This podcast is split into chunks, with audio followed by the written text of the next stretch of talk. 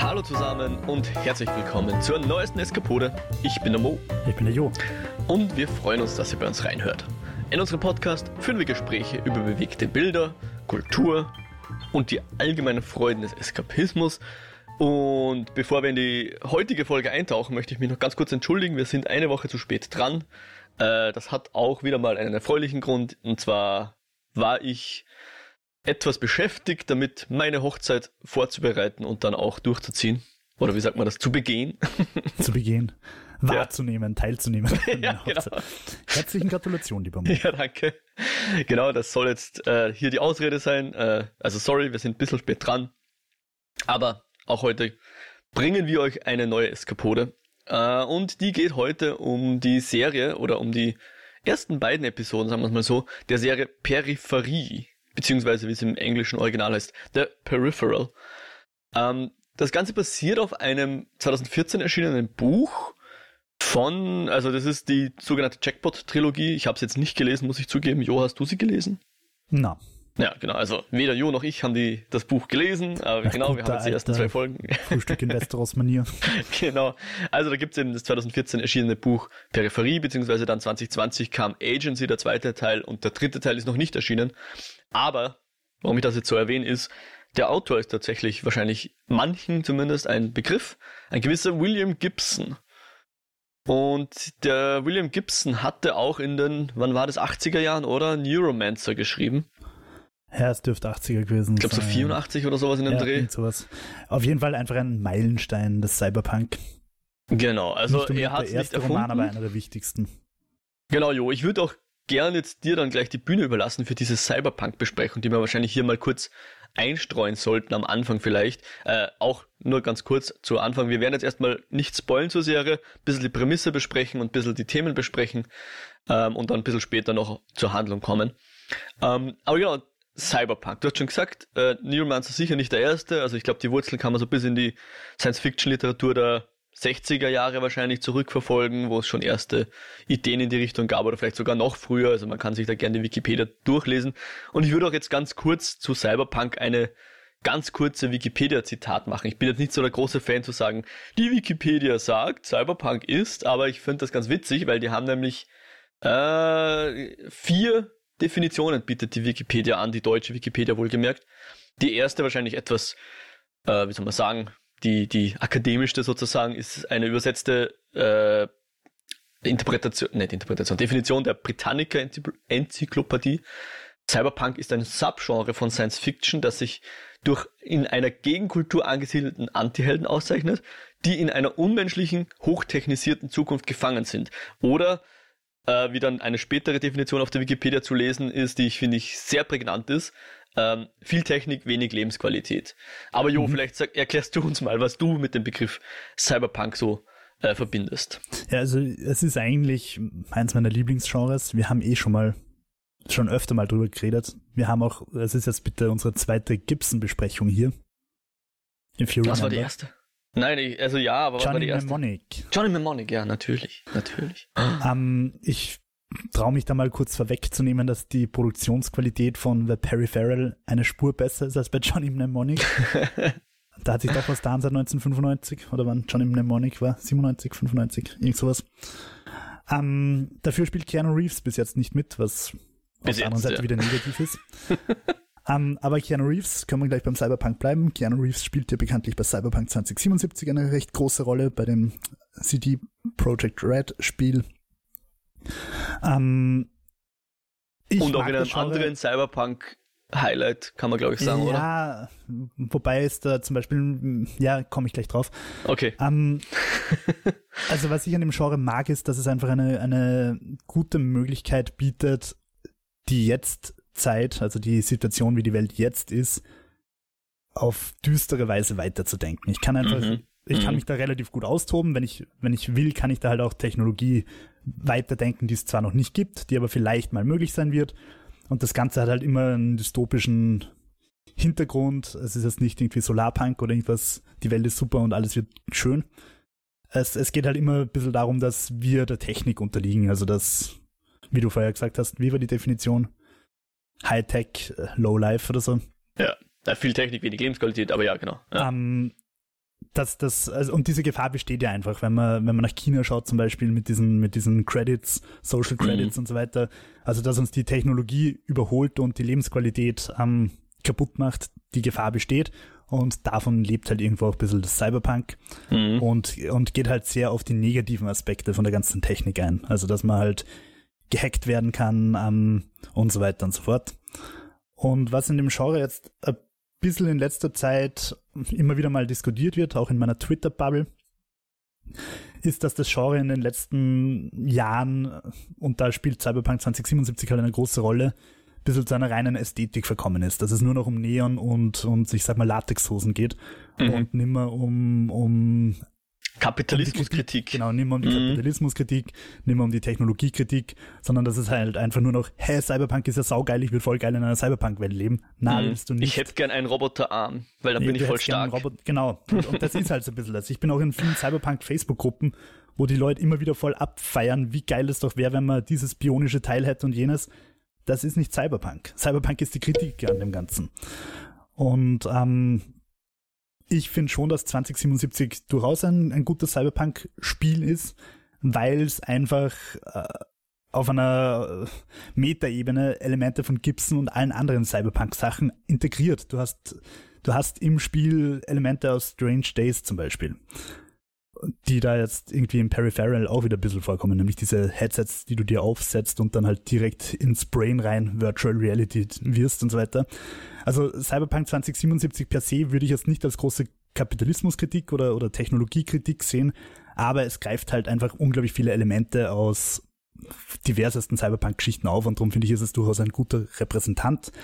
Und ich persönlich finde ja auch, dass die Ästhetik, nämlich dieses Pink Neon, Regen, Blade Runner, Ghost in the Shell, das ist ja auch geil. Also vom ästhetischen her finde ich das ein unglaublich ansprechendes ähm, Ding. Mhm. Ich habe mal wo gelesen, äh, Cyberpunk ist quasi der Film Noir unter den Sci-Fi-Genres irgendwo. Genau, genau. Ja. Und, und natürlich, wie bei allen Genre-Diskussionen, kann man dann immer viel rumstreiten, ist das jetzt Cyberpunk, ist das nicht Cyberpunk. Viele Leute sagen ja, dass Matrix der größte Cyberpunk-Film ist, andere sagen, es ist der größte, oder es ist einfach nur ein Fantasy-Film. Mhm. Also, ähm, weil es eigentlich um die Heldenreise geht und wieder nicht um die Kapitalismus- und Technologiekritik. Ähm, ja, hm. Macht, macht auch gar nicht so viel Sinn, da mhm. viel rumzustreiten. Auf jeden Fall bietet das Genre halt viele Möglichkeiten. Und was ich so schön dran finde, ist auch, dass es trotz dieser Ästhetik, die sich in, letzt, in den letzten Jahren etabliert hat, mit diesem im Neon und eckige 80er Autos und große Kopfhörer und Virtual Reality Brillen und so weiter, so ein bisschen Ready Player One mäßig auch, mhm. Mhm. Ähm, dass es aber halt auch anders geht. Wenn ich will, kann ich es auch ganz anders aufziehen, weil von der Ästhetik her ist Blade Runner dann doch wieder was anderes. Und, und vor allem der Villeneuve mit, mit Blade Runner 49 hat halt auch gezeigt, dass es durchaus auch ästhetisch in eine andere Richtung gehen kann. Oder ähm, Ich glaube 48 war es oder 49 wird dann der Nachfolger. Ich schaue nach, aber ja. um, ähm, ich liebe den Film übrigens, äh, finde ich sehr geil. Und und, ja, du hast ähm, recht, 2049 war. Ich entschuldige mich. Perry Farrell finde ich, und das, das finde ich eigentlich an, an, der Serie auch so geil, es geht ästhetisch wieder in eine ganz andere Richtung und ich finde es völlig legitim. Es mhm. ist schon in vielen Punkten Cyberpunk und es sagt aber ganz bewusst, hallo, wir sind jetzt im Jahr 2022, die Welt schaut nicht aus wie in den 80ern, wir denken Cyberpunk jetzt so von unserem jetzigen, von unserer jetzigen Situation, wie die Welt jetzt ausschaut, wie mhm. jetzige Concept Cars ausschauen und so weiter, mhm. denken unser Jetzt weiter in Richtung Cyberpunk. Und das finde ich eigentlich ziemlich spannend. Und nicht das 80er Jahre. Genau, das längst überholte. Ja. Ja. Und, und wir sind ja tatsächlich in vielen Belangen schon viel mehr Cyberpunk als in den 80ern befürchtet haben. ich meine, wir, ja. wir, zahlen halt alle schon mit, mit unserem Handy, ähm, machen uns iPad mit Gesichtserkennung auf und so weiter. Und dass das natürlich auch Gefahren birgt. Oder schönes Beispiel, wenn, wenn ein, ein Pro-Putin-Comedian den Bürgermeister von Wien anruft und mit einem Deepfake ihm die ärgsten Sachen rauslockt und solche Sachen. Mhm. Also wir sind schon deutlich weiter im Cyberpunk drin, als sie sich in den 80ern wo wahrscheinlich irgendwie erhofft hätten oder befürchtet ja, haben, dass wir da sein werden. Ich glaube vor allem die Integration von oder die die fast Allmacht von Technologiekonzernen ist etwas, was, was glaube ich, sich deutlich von den 80er Jahren unterscheidet. Wo jetzt ja. einfach die größten Player am globalen Markt einfach Technologiekonzerne sind, aller Google und äh, Meta natürlich auch, auch wenn das jetzt ein bisschen schwindet oder halt jetzt, was auch immer der Elon Musk jetzt mit Twitter vorhat. Äh, ich habe heute was gelesen, vielleicht hat er was vor in Richtung äh, das, was China macht mit diesen äh, Social Credits oder wie das heißt und, und dass er da jetzt Twitter sozusagen als Basis nehmen könnte, um da, da de, das US-Pendant dazu rauszuspinnen. Äh, ist natürlich nur eine Theorie gewesen. Ich, ich habe keine Ahnung, ob er das vorhat, aber das klingt halt für mich dann auch immer so nach, ah ja, die Technologiekonzerne, die dann irgendwie so einen halbstaatlichen, halbstaatliche Funktionen auch haben, indem sie den Leuten ihre, ihre Lebensqualität ziemlich, ja, wie soll man sagen, diktieren können, ja, über, über diese Social Credits und weiß mhm. nicht was. Ja. Ja, Elon Musk ist wieder ein ganz ein eigenes, ein eigener Fall. Ähm, was, was ich glaube, ist, dass Elon Musk in den letzten Jahren mehr von seinem Ruhm lebt als von seinen tatsächlichen Taten. Ich glaube, dass, also der hat Großes geleistet, sage ich mal. Du musst halt irgendwie auch mal PayPal und SpaceX und, und weiß Gott was nicht alles und Tesla, Tesla natürlich. Ja. Also Wobei da immer die Frage ist, wie viel er davon gemacht genau. und wie viel er da nur meine, clever investiert ein, hat. Ein, ja. ein unangenehmer, ja. treibender Chef, der, die, der dich zu Höchstleistungen oder Kündigungen anspornt. Aber, aber in letzter Zeit, also diese komische Hyperloop und so weiter, das geht halt alles irgendwie eher ein. Und ich meine jetzt mit Starlink und so, so nur mit Ruhm hat er sich da auch nicht bekleckert.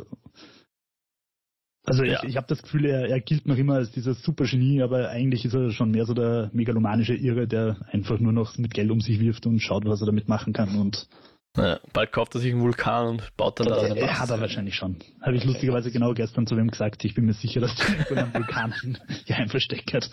Ja, das wird auch seine, ich nenne es jetzt mal Humor, wird das ja auch widerspiegeln. Ja. Naja, ist vielleicht ein anderes Kapitel, wo man es vielleicht jetzt nicht zu tief eintauchen sollten. Bleiben wir mal bei Peripherie, genau. Ja, warte, noch ganz kurz, also ich finde Cyberpunk, was ah, ja, wir gemacht haben wir, ja. im Jahr 2022 in unserer Welt, wir haben mhm. alles Negative von Cyberpunk rausgenommen und die coolen ästhetischen Aspekte weglassen. in unserer echten Welt.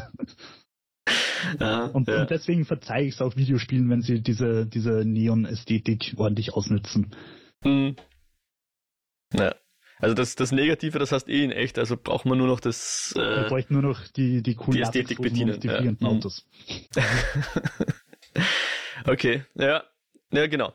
Ähm, jetzt, jetzt, damit wir jetzt überhaupt mal die Leute vielleicht auch abholen, die Peripherie vielleicht noch nicht geschaut haben, werde ich jetzt ganz kurz so ein bisschen versuchen, den, den Plot zu umreißen. Und da ist auch gleich mir etwas Interessantes aufgefallen, weil ähm, wenn ich jetzt so Plot Summary suche, oder irgendwie, äh, wenn wir eine, eine Serie besprechen oder sowas, dann suche ich mir natürlich raus, äh, gerade so klassisch Wikipedia, das ist meistens einigermaßen neutral geschrieben zumindest, ähm, die, die, die Recaps halt, also sprich die, die Zusammenfassung der, der, der Handlung. Und das ist mittlerweile für mich schon so ein bisschen ein Indikator, wie erfolgreich ein Film oder eine Serie ist, wie viel Handlungsinformation findet man auf den diversen Wikipedias. Oder gibt es überhaupt eine eigene Wikipedia für, für eine bestimmte Serie zum Beispiel? Und da ist mir aufgefallen, dass zum Beispiel die englische Wikipedia nicht mal eine, also ganz grob nur die Prämisse anreißt, aber eigentlich keine Handlungszusammenfassung ähm, anbietet. Die deutsche ein bisschen mehr, aber auch nicht wirklich pro Episode, sondern nur so ganz grob umrissen. Und das fand ich dann doch etwas überraschend, weil eigentlich, du hast schon gesagt, der Production Value relativ hoch ist.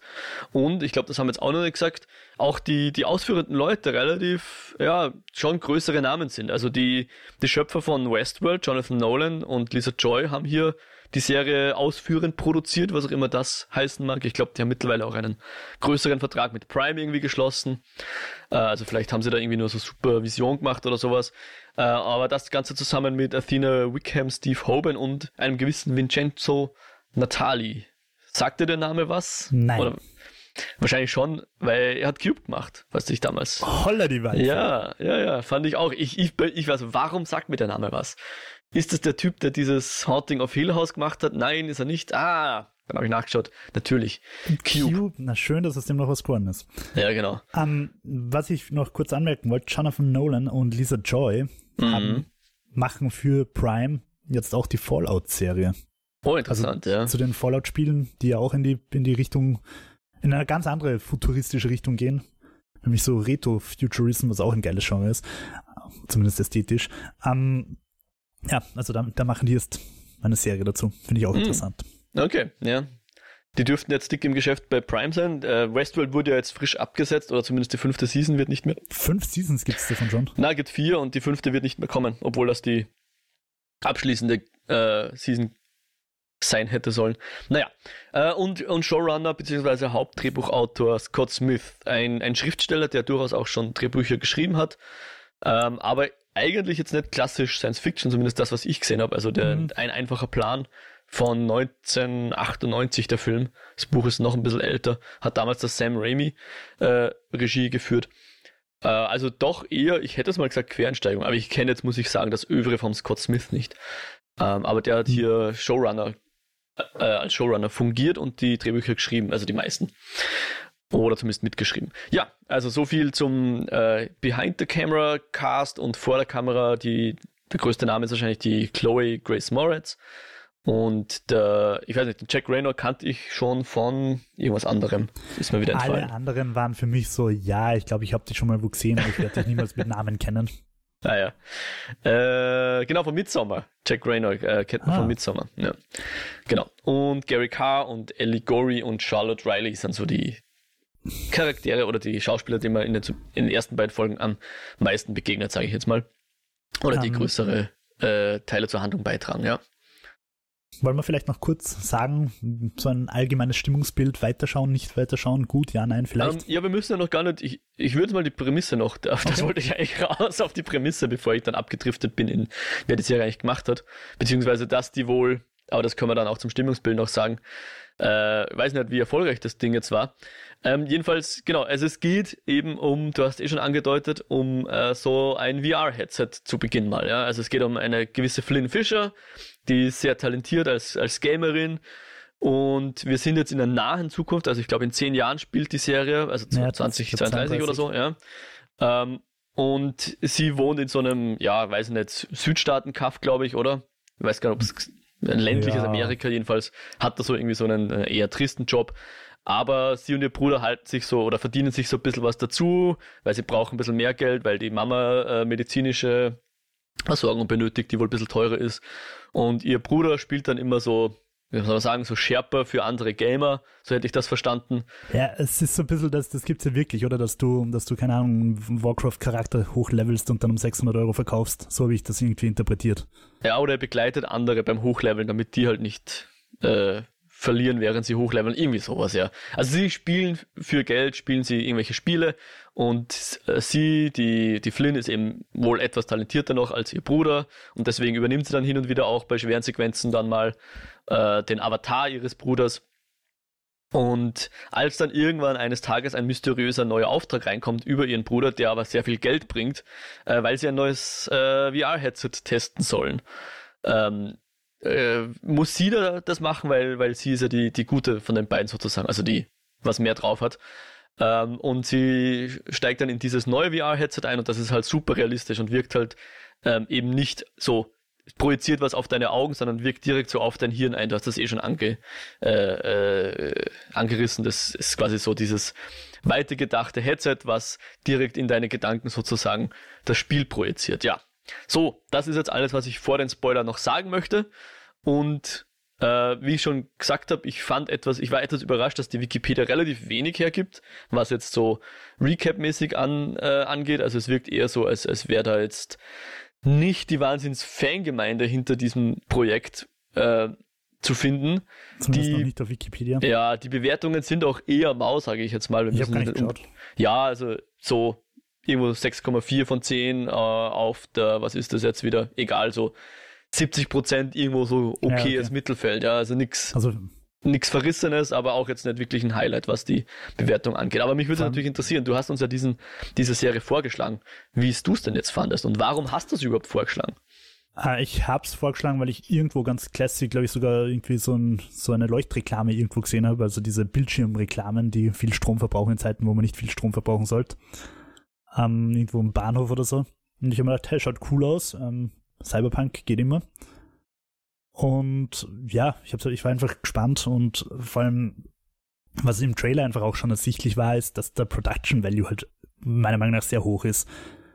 Ähm, liegt vielleicht auch daran, dass, dass äh, irgendwie VFX heutzutage einfach relativ gut zu machen sind. Das haben wir auch bei, bei um, ähm, Everything Everywhere All at Once festgestellt. Dass, dass du dafür einfach nicht mehr Industrial Light and Magic brauchst und 500 Leute, sondern dass talentierte Leute das einfach auch schon ganz gut hinkriegen. Auf jeden Fall finde ich, ist die Serie unglaublich hochwertig produziert. Die Designs und so weiter sind total cool.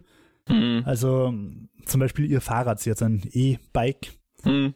Das finde ich schaut halt genauso aus wie diese ganzen Concept-Cars und so weiter irgendwie, oder? Also das, das könnte genauso gut der, der, der Elon Musk auf der Bühne als neues Tesla-Bike präsentieren, das Ding. Mhm. Genau. Und also da haben sie sich, finde ich, irre viel überlegt vom Design her. Ähm, mehr habe ich auch gar nicht drüber gewusst. Also im Trailer ist halt noch irgendwo gestanden William Gibson. Habe ich mir gedacht, okay, wenn wenn wenn es based on a Book von einem Mastermind des Cyberpunk ist, kann man auch nicht allzu viel falsch machen oder vielleicht kann man schon viel falsch machen, aber man kann sich auf jeden Fall mal anschauen und und schauen, mhm. wie es ist. Ja, das war's eigentlich und ich freue mich, dass du eingestimmt hast. Und ja, ähm, ja was, was mich dann halt beim Schauen fasziniert hat, war eben, dass es nicht eben dieser Neon-Cyberpunk-Zugang ist, sondern dass sie halt wirklich unsere Jetzt-Welt Richtung Cyberpunk interpretiert haben, weil es einfach ein bisschen ein neuer Zugang ist. Ähm, ja, das fand ich spannend. Genau, also es gibt natürlich dann eben diese zehn Jahre der Zukunft Welt und dann gibt es natürlich auch noch die Welt in dem Spiel, was wir dann sehen, ja, die dann doch noch ein bisschen weiter weg ist. Also jetzt auch nicht unbedingt. London. Nein, genau, das, das verrückte London. Nennen wir es verrücktes London, genau. Das jetzt nicht so ausschaut wie, keine Ahnung, äh, das Los Angeles von Blade Runner zum Beispiel. Ich glaube, das spielt in LA, oder? Ja, äh, ich glaube. Äh, sondern halt schon noch ungefähr wie London. Da steht noch die Trafalgar Square Säule rum und so weiter, aber halt bisschen erweitert und ja, bisschen naja, ich verrate jetzt gar nicht so viel. Aber genau. Also das ist so ein, ein, ein relativ nahes Cyberpunk noch oder eine, eine Ästhetik, die relativ nah noch an unserem ist. Aber ich fand das sehr clever weitergedacht. Zum Beispiel das, was vor, ich sag mal, 10, 15 Jahren noch Internetcafés waren, weil noch nicht jeder ein Internet hatte zu Hause. Und ich meine, nach wie vor haben nicht, hat nicht jeder ein Internet und es gibt noch Internetcafés. Aber was das Äquivalent in 10 Jahren wohl ist, zumindest laut dem Autor oder den Autoren dieser Serie, ich weiß nicht, ob es im Buch auch schon ist, fand ich aber sehr clever, mhm. ist, dass wir dort in jedem kleinen Kaff ein, äh, ein 3D-Drucker-Lab haben, wo du quasi Auftragsarbeiten abgeben kannst. Sei das jetzt für irgendwelche kleinen Figuren, die du für eine Hochzeit brauchst oder halt auch Medizin zum Beispiel. Dass man da Sachen, dass man da genormte Sachen hat und da kann man dann Aufträge abgeben und wenn man selber keinen 3D-Drucker hat, dass man sich das dort drucken. Fand ich irgendwie eine coole Idee. Finde ich prinzipiell auch eine, also ich habe nicht drüber nachgedacht, aber du hast recht, das ist eigentlich eine ziemlich gute Idee, nämlich eben auch diese Internet-Café-Metapher weitergedacht. Es könnte natürlich auch sein, dass sie einfach den Copyshop weitergedacht haben, könnte auch sein, ich weiß ja, nicht. Ja, beides. um, nur, ich glaube es ehrlicherweise nicht, dass es sonderlich realistisch ist, weil du halt 3D-Drucker im Sonderangebot bei Hofer slash Aldi um 300 Euro mittlerweile kriegst. Also ich glaube jetzt nicht, dass in zehn Jahren niemand einen 3D-Drucker daheim haben wird. Aber aber die Idee, also ich habe es auf jeden Fall nett gefunden, dass sie halt irgendwie in diesem 3D-Drucker-Shop arbeitet. Ich habe lustigerweise beim Schauen eher so die Assoziation zu einer Wäscherei gezogen. Liegt aber vielleicht ja. halt auch wieder an, an Everything Everywhere All at Once. aber so wie die Dinge halt aufgestellt waren, so in einer Reihe, habe ich, irgendwie so die Wäscherei im Kopf gehabt. Mhm. Aber ja, finde ich auch irgendwie eine coole Idee, dass sie sich halt überlegt haben, okay, wo arbeitet ein, ein junger Mensch, 2032, ja, in einem 3D-Drucker-Shop. Genau, und wie kommt sie zur Arbeit? Fand ich auch cool, dass sie eben so ein, so ein E-Bike-ähnliches Konstrukt haben, ja, also irgendwo zwischen äh, elektrisches Motorrad und normalem Rad. Ähm, schon eine coole Sache, ja. Fand ja, ich macht, auch cool. Macht Sinn, also würde ich jetzt nicht sagen, dass sie da dafür einen Innovationspreis gewinnen, aber sie haben sich halt überlegt, wie bewegt sich ein Mensch 2032 und ja, ja hoffentlich so und nicht nicht fliegend. Nicht mit dem Jetpack oder so, ja. ja, ähm, und wie, wie gefiel es dir denn dann? Wurden deine, deine Hoffnungen, deine Wünsche, deine äh, Ängste erfüllt, be be befriedigt? Also ich bin relativ neutral reingegangen und nach der ersten Folge habe ich mir gedacht, hey, das habe ich eigentlich cool gefunden, weil es auch einige Dinge gibt, eher vom Designaspekt als vom, von der Story, die mhm. ich einfach besprechenswert finde. Und ja, die erste Folge, der würde ich glaube ich, sogar so eine 8 von 10 oder 7,5 von 10 geben. Äh, was ich dann bei der zweiten Folge ein bisschen runter revidieren würde, nur das will ich jetzt nicht sagen, weil ich spoilern müsste. Okay. Aber du wirst es fertig schauen. Also wir, es gibt jetzt Stand jetzt, sind gerade, gerade ist die vierte Folge rausgekommen. Ähm, um, und es wird wohl acht geben. 2. Dezember wäre dann das Finale dieser Season, wenn es soweit kommt. Ähm, wirst du es fertig schauen noch? Jein. Ähm, weil ich einfach babybedingt in den letzten acht Wochen genau zwei Filme und zwei Episoden einer Serie geschaut habe. Ähm, und ich einfach nicht weiß, ob ich dazukomme. Wenn ich dazukomme, würde ich es sehr gern weiterschauen, aber ich meine, wir zwei haben ja auch schon geredet, was wir das nächste Mal eskapoden wollen. Das heißt, mhm. wahrscheinlich würde ich dann eher was anderes schauen, aber rein von der Qualität her würde ich es eigentlich schon gern weiterschauen. Also es, es hat mich genug gecatcht, um es weiterzuschauen und es hat genug gute Ideen, wo ich sage, ich bin gespannt, welche Ideen sie noch bringen. Mhm. Ja, richtig. Bei mir ist es auch so. Die, die Neugier überwiegt auf jeden Fall. Ähm, ich, ich fand, man merkt, dass hier offensichtlich jemand, äh, wie soll man sagen, jemand, der nicht ein Science-Fiction-Neuling ist, hier das, das Bett bereitet hat, der so das, das, das Fundament gelegt hat, äh, was ich jetzt einfach mal auf den William Gibson zurückführen würde, aber möchte jetzt auch nicht den Verdienst der anderen Drehbuchautoren ja, und Autorinnen kleinreden. Also die Nolans sind halt auch eher Klar. für Inception und so weiter, geht auch ein bisschen in die Richtung. Ja, oder auch Westworld natürlich. Ja. Ähm, genau, deswegen, man merkt, dass hier Leute äh, die Science-Fiction Ahnung haben, sage ich mal, am Werk sind und äh, das, das schlägt sich positiv durch, würde ich sagen.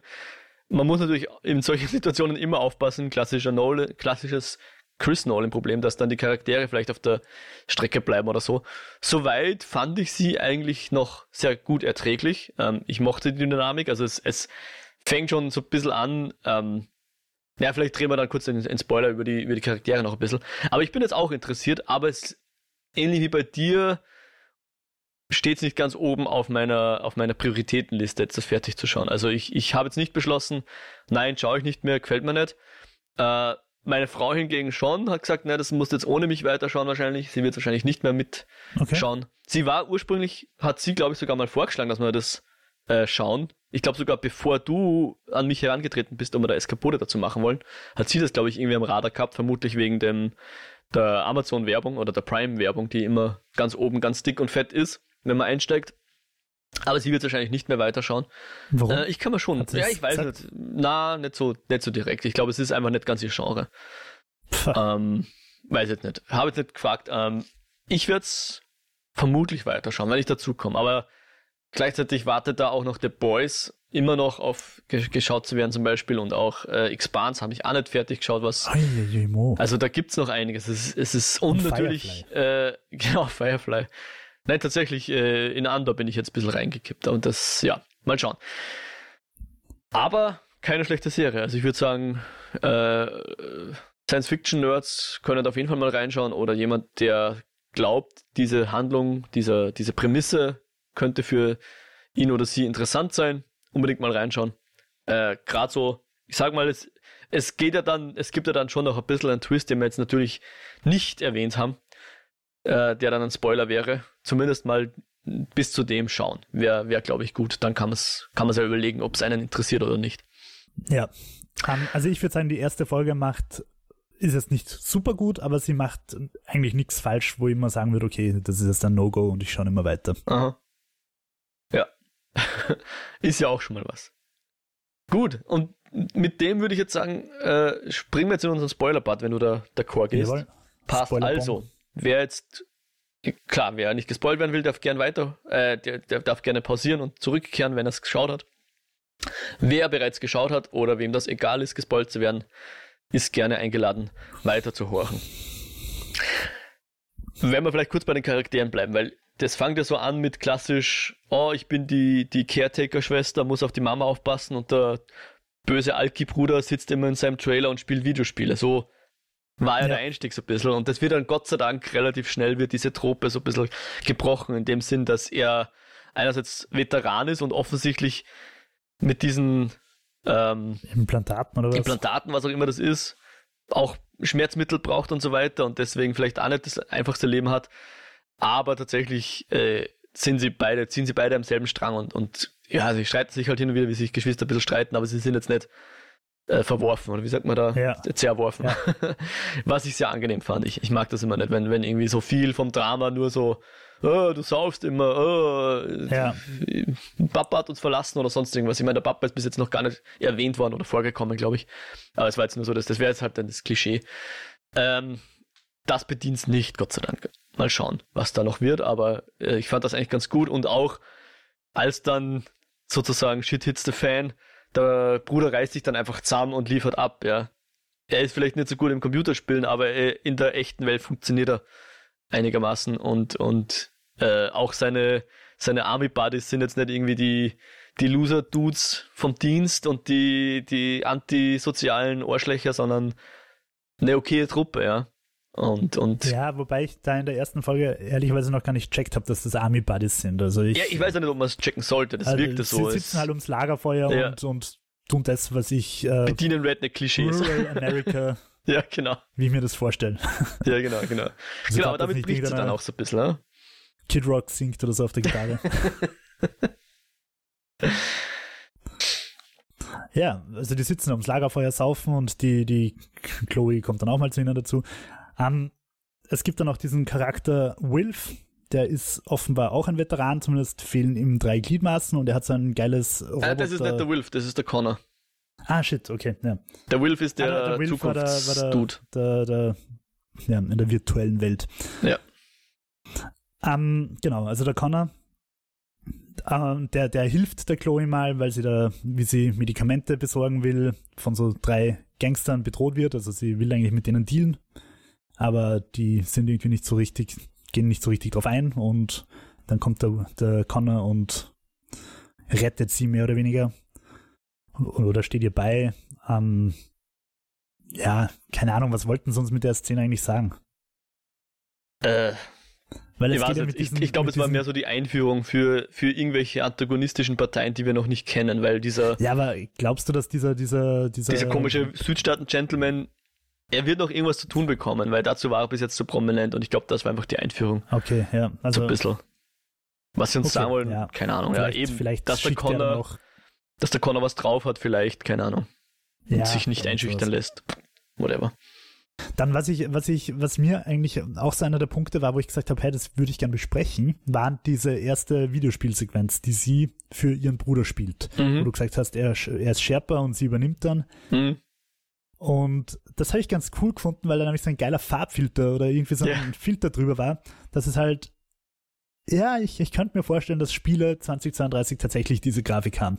Ja. Ich meine, es gibt ja jetzt gerade diesen, diesen Call of Duty Modern Warfare 2 äh, Skandal unter Anführungszeichen, dass das Amsterdam so realistisch ausschaut und dieses eine Hotel sich im Spiel wiederentdeckt hat und jetzt irgendwie Call of Duty verklagen will, weil sie so, nicht Spiel drin sein wollen. und, und ja, ich meine, es schaut mittlerweile wirklich verdammt gut aus. Und, und das finde ich, haben sie eigentlich ganz cool gemacht, dass du, dass du, obwohl es verdammt gut ausschaut, aber trotzdem halt noch zwischen echter Welt und dieser Virtual Reality unterscheidest, indem sie da irgendwie diesen, weiß ich nicht, Weichzeichner oder irgendwas drüber gelegt haben. Ja. Ja, um, irgendeinen speziellen äh, Kantenfilter oder sonst irgendwas, dass es ein bisschen unrealistisch ausschaut, ja. Und ja. das habe ich irgendwie echt gut gelöst gefunden und ich fände es natürlich wünschenswert, wenn Spiele diese Interaktivität ermöglichen, die da dargestellt wird, dass du wirklich im Spiel sagen kannst, oh nein, ich will stattdessen jetzt aber lieber den, den Heuballentraktor da rausschieben und irgendwas mhm. anzünden. Und da hat ähm, der Rainer Siegel, von FM4 letztens, ich glaube eh auch im FM4-Podcast, Nana Blödsinn auf Twitter hat er gefragt, welches AAA-Spiel hat in den letzten 15 Jahren irgendwas neu gemacht, abgesehen von der Grafik. Mhm. Und ich habe darüber nachgedacht, mir ist keins eingefallen. Es, die, die Spielmechanik von AAA-Spielen ist halt 15 Jahre mindestens alt. Und daher finde ich das fast schon wieder äh, utopisch, dass du ein Spiel hast, das das ermöglicht, wie, wie in dem, also das mehr als eine gute Grafik hat, sondern wo du auch wirklich freie Handlungs, freien Handlungsspielraum und, und mit der Physik einfach machen kannst, was du willst in einem Shooter. Naja, habe ich auf jeden Fall eine spannende Darstellung gefunden. Wie man das Ganze steuern soll mit diesem Touchpad, weiß ich auch nicht, aber wurscht. Es hat cool ausgeschaut. Ja, es ist, es ist immerhin nicht unser typisches, ich halte einen Controller in der Hand und tu Button mashen als Schauspiel, äh, was sonst immer verwendet wird, aber ja. ja Sie haben sich da offensichtlich irgendwelche Input-Devices zumindest ein, ansatzweise äh, überlegt. Auch schon nicht schlecht, ja, genau. Ja, und dann, ah ja, ich, ich, ich hätte vielleicht am Anfang noch sagen sollen, ich, ich werde nicht nur Peripherie spoilen, sondern auch Enders Game. oh nein. Den zehn Jahre alten Film oder so. Hm? Jetzt bin ich wirklich äh, getriggert. Was, was. Kennst du Enders Game? Ich kenne Enders Game. Genau, und der große Enders Game Twist. Ganz ehrlich, ich, ich habe das Buch nicht gelesen gehabt, aber ich habe wirklich vom Titel des Films gewusst, wie er aufhören wird. Also, genau, also Enders Game, Achtung, jetzt kommt der Twist für Enders Game. Äh, ich glaube, der geht aber so ein bisschen in Richtung Luke, ich bin dein Vater, äh, no, I am your father. Also wahrscheinlich kennt man den Twist eh. Bei Enders Game ist es so, dass komische Rekruten ausgebildet werden oder junge, junge Menschen ausgebildet werden äh, in, in, in Schlachtenstrategien und zum Schluss kommt man drauf, die ganzen Trainingsschlachten, äh, die sie gemacht haben, oder die eine Trainingsschlacht, die sie gemacht haben, war eine echte Schlacht. Sie haben echte äh, Lebewesen gegeneinander kämpfen lassen und entsprechend sind dann auch viele Leute gestorben. Und hier, der Peripherie-Twist ist ja auch der, oh, es war gar keine Simulation. Sie hat wohl offensichtlich sowas wie einen Roboter gesteuert und entsprechend auch andere Roboter oder vielleicht sogar andere Leute umgebracht. Wobei ich da tatsächlich noch in der ersten Episode too slow war und in der ersten Episode dachte habe, okay, der hat halt einen Roboterarm da unter seinem Avatar, weil, keine Ahnung, vielleicht wollen sie Blutdarstellung verhindern. Mhm. Ja, aber ich meine, das, auch das war, glaube ich, Absicht, weil sie, die Chloe Moritz, sagt ja auch, es war so komisch, als, als eben die, wie du sagst, wie, wie die, die Haut weg war, war drunter ein Roboter. Warum machen sie sowas in einem Spiel, ja, wenn sie Sie fragt ja, das ja sogar, dieselbe es deutet Frage. schon an, dass es möglicherweise mehr ist. Genau, genau. Gleichzeitig hat dieser erste Abschnitt in, in Future London oder halt in dem virtuellen London hat halt so viele Videospielelemente. Also einerseits natürlich dieses Augmented Reality, dass du die, die Pfeile am Boden siehst, wie bei GTA, wo du hinfahren mhm. musst. Ähm, du hast irgendwie Wände, die sich auflösen und digitalisieren. Du hast Roboter, ähm, Butler, die sich vor, vor dir materialisieren du musst an einem bestimmten Punkt stehen bleiben, damit die Mission beginnt. Ähm, du hast einen Endgegner mehr oder weniger. Also, oder du hast halt so einen Typen, der offensichtlich mehrere Levels über dir ist. Das ist schon sehr Videogaming, ihr erster Schritt in diese Welt. Der zweite ja. dann schon nimmer so, aber ja, also es könnte aber natürlich sein, dass es beides ist, ja. Einerseits ein Videostream unter Anführungszeichen aus der echten Welt und darüber gelegt dann nochmal die, die Augmented Reality, also eine Augmented Virtual Reality. Ja, ja, voll. Die voll nicht virtual ist. Irgendwie sowas. Ja, sehr interessant. Und also vor allem, jetzt, sind wir, jetzt sind wir eigentlich schon ziemlich im Spoiler-Part. Ja, ja, ähm, natürlich. Es wird halt angedeutet in Folge 2, dass das eben keine Simulation ist, kein, kein GTA, sondern dass sie da in die Zukunft, dass ihr Geist in die Zukunft, in einen Roboter in der Zukunft, in einen Avatar rein materialisiert wird und sie da quasi im London des Jahres 2099 herumhirscht.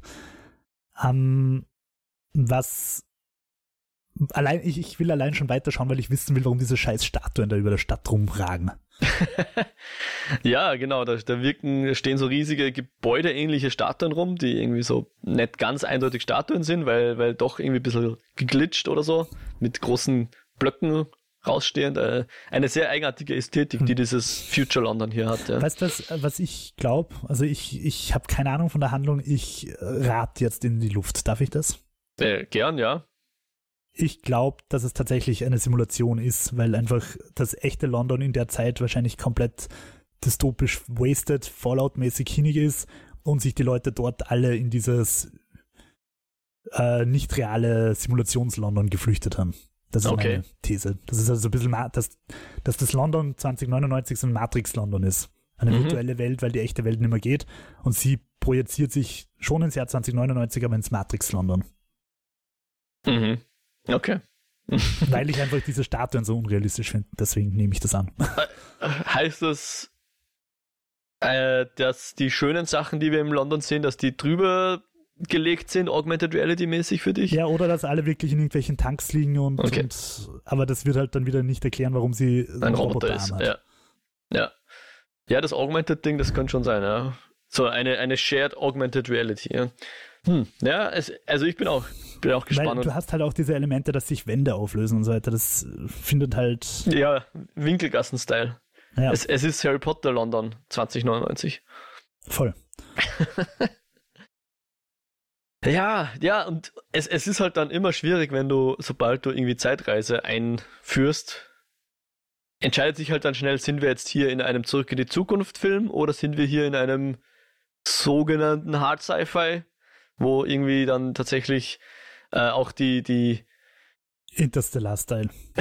die, wenn man so will, die, die Regeln, die denen äh, Zeitreise unterliegen, befolgt werden müssen, wo es ja, glaube ich, auch unterschiedlichste Ansätze gibt, wie man das äh, bewerkstelligen will. Und hier haben wir dieses, ich, ja, wahrscheinlich kann man eh Multiversum sagen, also ein, ein Baum, der sich bei jeder Entscheidung äh, entzweigt. Und sobald man in Kontakt tritt mit diesem Vergangenheitsuniversum, erschafft man ein neues Vergangenheitsuniversum. Deswegen wird dann dieses äh, zu einem, wie nennen sie es, Dub, also zu einem, wie sagt man da, Stumpen. ja, keine Ahnung. Das genau. war mir, der, der Part war mir dann schon ein bisschen zu bum, bum, bum, bum, bum, bum, bum, komplex und cool. Okay. Ich weiß nicht ganz, was South, das für, für eine Musik South war. Zitat. Achso. okay. Äh, South Park ist tatsächlich was, was ich in letzter Zeit überhaupt nicht mehr schaue. Ja, ähm, es ist uralt. Zu Inception war das damals. Das okay. kommt, da kommen dann immer so Akkorde. Bum, bum, bum, bum, bum, bum. It's so complex and cool. Okay. Ja, ja, genau. Complex and cool. Genau. Mit Quanten und so. Ja. Äh, um, ja. ja. Aber es wirkt zumindest so, als wäre es durchdacht, sagen wir es mal so. Es ist dann, da bin ich dann wieder, um einen anderen neuen Film zu zitieren, äh, Don't try to understand it, just feel it, ja. Ja, kann ich mitgehen, nur für mich war der Punkt, wo dann rauskommen ist, ah, es soll das echte London 2099 sein. Da hat es für mich dann in der Episode 2 eben unter anderem ein bisschen nachlassen, wo ich mir dann gedacht habe, eigentlich short. Also so gern ich Zeitreisengeschichten habe, eigentlich wäre mir da jetzt einfach cooles Cyberpunk lieber als Zeitreisenzeug. Mhm. Okay. Aber ist das denn, äh, schließt sich das aus? Nicht unbedingt. Aber, aber irgendwie war es halt nicht das, was ich mir gewünscht habe. Okay. Ja. Aber es gibt noch einen zweiten Kritikpunkt in Episode 2 in Sachen Writing, der mir nicht so taugt hat. Na, hau raus. Ja, da müssten wir erstmal kurz die Episode 1 fertig besprechen. Also sie projiziert sich in dieses London 2099, erlebt dort Abenteuer, entführt eine Frau, der wird dann das Auge rausgenommen. Sie kriegt, also ihr Roboter-Avatar kriegt dieses Auge eingepflanzt, damit sie irgendwo ein, ein mit dem Auge halt so ein Augen-Retina-Scan-Ding aufmachen kann. Sie fahren 95 Level unterirdisch irgendwo rum, an Wahlen vorbei, bis sie in einem komischen Raum sind. Und dort äh, stirbt sie dann und sie erfährt dann von Wilf, wenn ich jetzt richtig liege, der offenbar aus dem London 2099 sie mhm. in der Gegenwart, also 2032, anruft mhm. und sagt, holla die Waldfee, 9 Millionen Dollar sind auf dich angesetzt, was nach aktueller Inflation wahrscheinlich umgerechnet 3,50 Euro sind. Das, das haben mich echt gefragt, weil sie kaufen, glaube ich, Medizin im Wert von tausenden Dollar, oder? Jetzt wollen ja, wir nicht sicher, ist das jetzt US, ist einfach scheiß teuer, die Medizin, oder ist das Inflation? Also erstens, äh, ich, ich, ich referenziere auf John Oliver. Medizin in den USA ist scheiß teuer, also die Medikamente, die ich nehmen muss, räumerbedingt, würden mich in den USA, glaube ich, 3.000, 4.000 Dollar pro Monat kosten. Oh shit, okay, also ist das einfach normaler Medikamentenpreis. Nicht mal. Glaube ich schon. Okay. Aber, aber ich habe wirklich, wie Sie ja gesagt haben, 9 Millionen Dollar, ich mir gedacht, okay, das wird wahrscheinlich gar nicht so. Also es wird schon viel sein, aber es werden dann halt, keine Ahnung. 900.000 sein, ja. Ja, irgend sowas. Ja. Aber es ist, es ist äh, auf jeden Fall spannend, dass jetzt aus der Zukunft irgendwie Killer an sie, auf sie angesetzt werden oder halt Bounty Hunter. Und dann gibt es halt diese, diese Szene am Lagerfeuer, wo diese Buddies rumhocken und sie sagt, hä, die haben 900, 9 Millionen Dollar auf uns angesetzt. Und da habe ich dann gesagt, oh oh, hoffentlich braucht von denen jetzt keiner dringend Geld. also das habe ich echt spannend gefunden, diese Situation. Warum sagt sie das jetzt vor all den Leuten? Finde ich jetzt gerade. Äh? Mhm. Und man sieht dann ja auch gleich, dass äh, finstere Gestalten ähm, in zwei Autos in die Stadt kommen, gleich mal den Sheriff auf sehr coole Art erledigen. Also hat mir sehr gefallen, die Szene. Mit einem unsichtbaren Auto überfahren, ja. Also die, er verfolgt die Autos, die fahren um die Kurve, plötzlich sind sie weg und dann wird er vom unsichtbaren Auto überfahren, nachdem er aussteigt.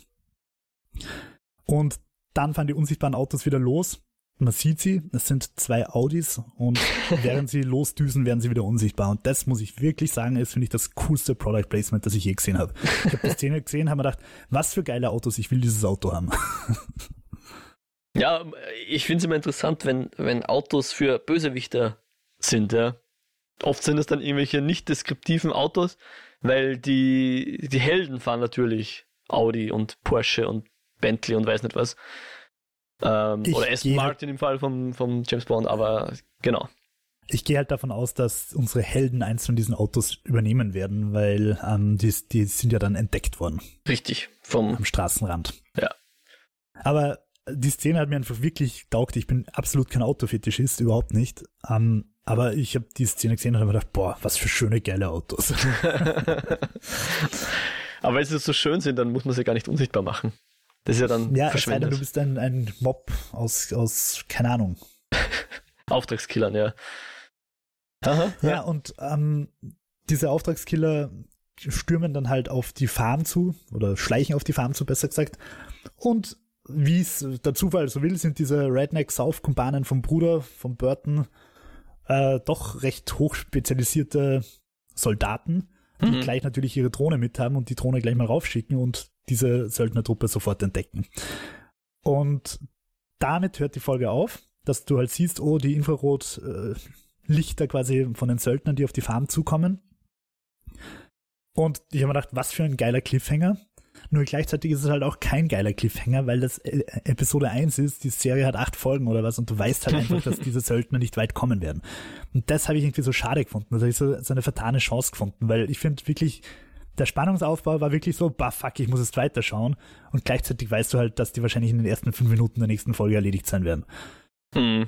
Und, Vor allem, weil ähm, der Auftrag ja Tötung ist und nicht Entführung. Bei der Entführung ja. könnte man natürlich sagen, ah ja, dann bringen es halt alle anderen um, außer der Hauptfigur oder sowas, ja.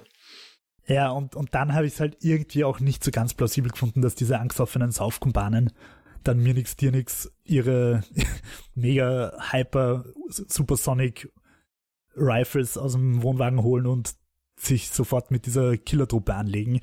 Weil, weil ich halt irgendwie auch das Gefühl gehabt habe, dass die besser ausgerüstet gewirkt haben mit ihren unsichtbaren Autos. Unsichtbare Autos sind offenbar Technologie, die man noch nicht kennt. Zumindest der Sheriff war sehr überrascht, wie er es dann mhm. entdeckt hat. Und dementsprechend vermute ich auch, dass die wahrscheinlich irgendwie Smart Guns oder was auch immer haben. Womöglich mit zielsuchender Munition, keine Ahnung was. Ähm, und dann werden es dann einfach von so einem Haufen Rednecks über den Haufen ballert. Das habe ich irgendwie ein bisschen antiklimaktisch gefunden. Mhm. Wobei ja offensichtlich diese diese Jungs irgendeine Eliteeinheit irgendwo waren ja, oder sowas, also, aber ja. Du siehst ja auch, wie sie sich dann mit der Drohne vernetzen und da sind wir jetzt wieder voll im Cyberpunk drin, dass sie sich da ja. kurz schließen und und und auch miteinander irgendwie, gell? Ja. So gelingt also die, die, die, naja. Division teilen oder so. Was ja auch sehr plakativ, aber gut nachvollziehbar mit diesem Circle im Auge mhm. visualisiert worden ist, dass, mhm. dass sie einfach seinen Kreis im Auge ladet, so, ja. wir sind vernetzt sehr unrealistisch, dass das alles sofort funktioniert. Normalerweise muss man da mindestens dreimal sich neu synken und äh, Bluetooth nochmal abstellen. ja, da, da fällt mir übrigens das kleine Off-Topic ein. Ähm, die, die US Army hat irgendwelche Virtual Reality Goggles getestet, ich glaube von Microsoft, und sind zu dem Schluss gekommen, dass alle gestorben wären, wenn sie es wirklich verwendet hätten. und Back to Work quasi neu überarbeiten. Okay. Wird wohl noch ein bisschen dauern, aber bis 2032 geht das ja vielleicht. ja, weil zehn Jahre jetzt auch nicht so lang sind. Ich meine, wenn du überlegst, zwischen 2022 und 2012, was da jetzt wirklich viel Neues passiert ist, hm, naja. Ja, aber zwischen, zwischen, sag ich mal, 2015 und 2005 ist irre viel passiert. Ja. Ah, also da ist okay. Facebook drin, da sind Smartphones entstanden. Ja, stimmt schon, ne? Ja, ja, na, spannend.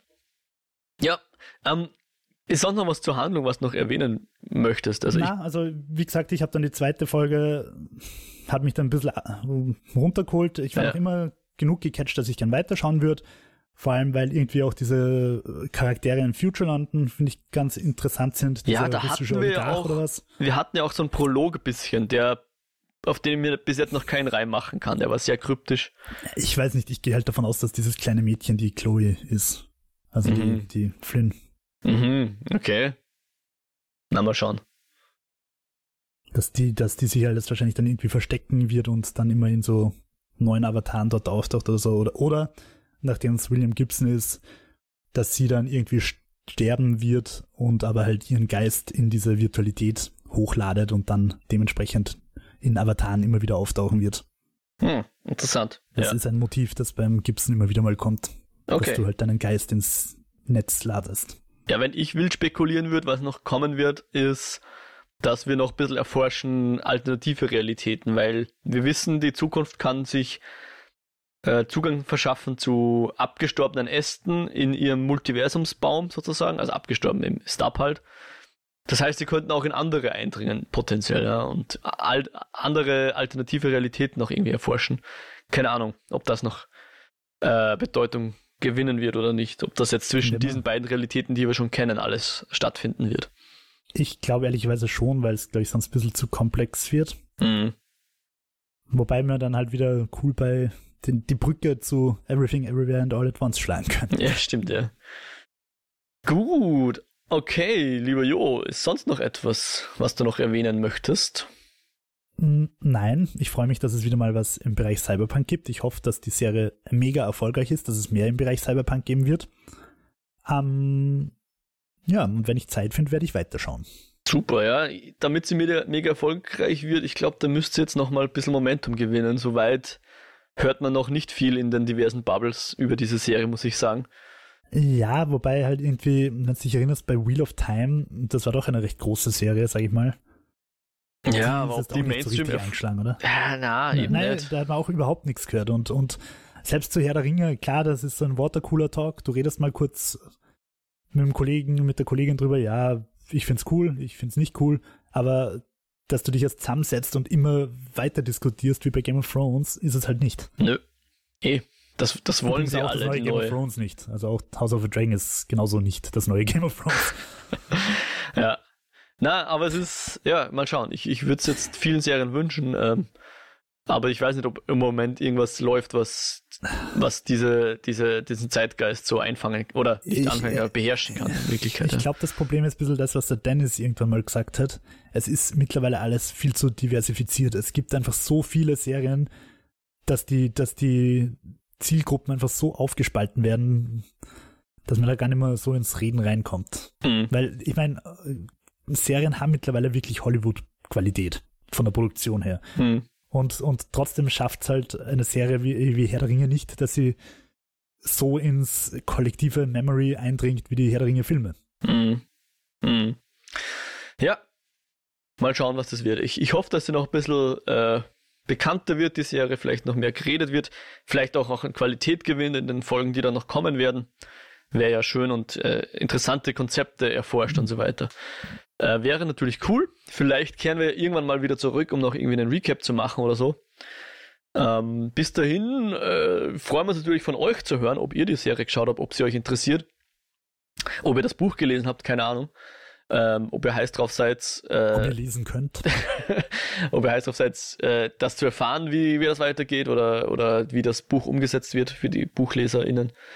Und ansonsten freuen wir uns natürlich auch über Feedback zu unseren Folgen, also zu den Eskapoden. Hoffen jedenfalls, dass es euch gefallen hat. Äh, wenn ihr uns irgendwie erreichen wollt wegen irgendwas, also eben Feedback oder, oder Fragen oder sonst irgendwas zur Show, könnt ihr uns gerne eine Mail schicken, eskapoden.kinofilme.com oder uns einen Kommentar auf der Website hinterlassen, kinofilme.com slash eskapoden. Unter jedem Beitrag gibt es die Möglichkeit für Kommentare. Ihr könnt uns auch auf Twitter folgen und erreichen at eskapoden. Und sonst für die ganzen podcast-technischen Themen, Reviews, Likes, äh, Subscriptions und so weiter bei den einschlägigen Plattformen äh, RSS-Feed natürlich und Spotify, Apple Podcast.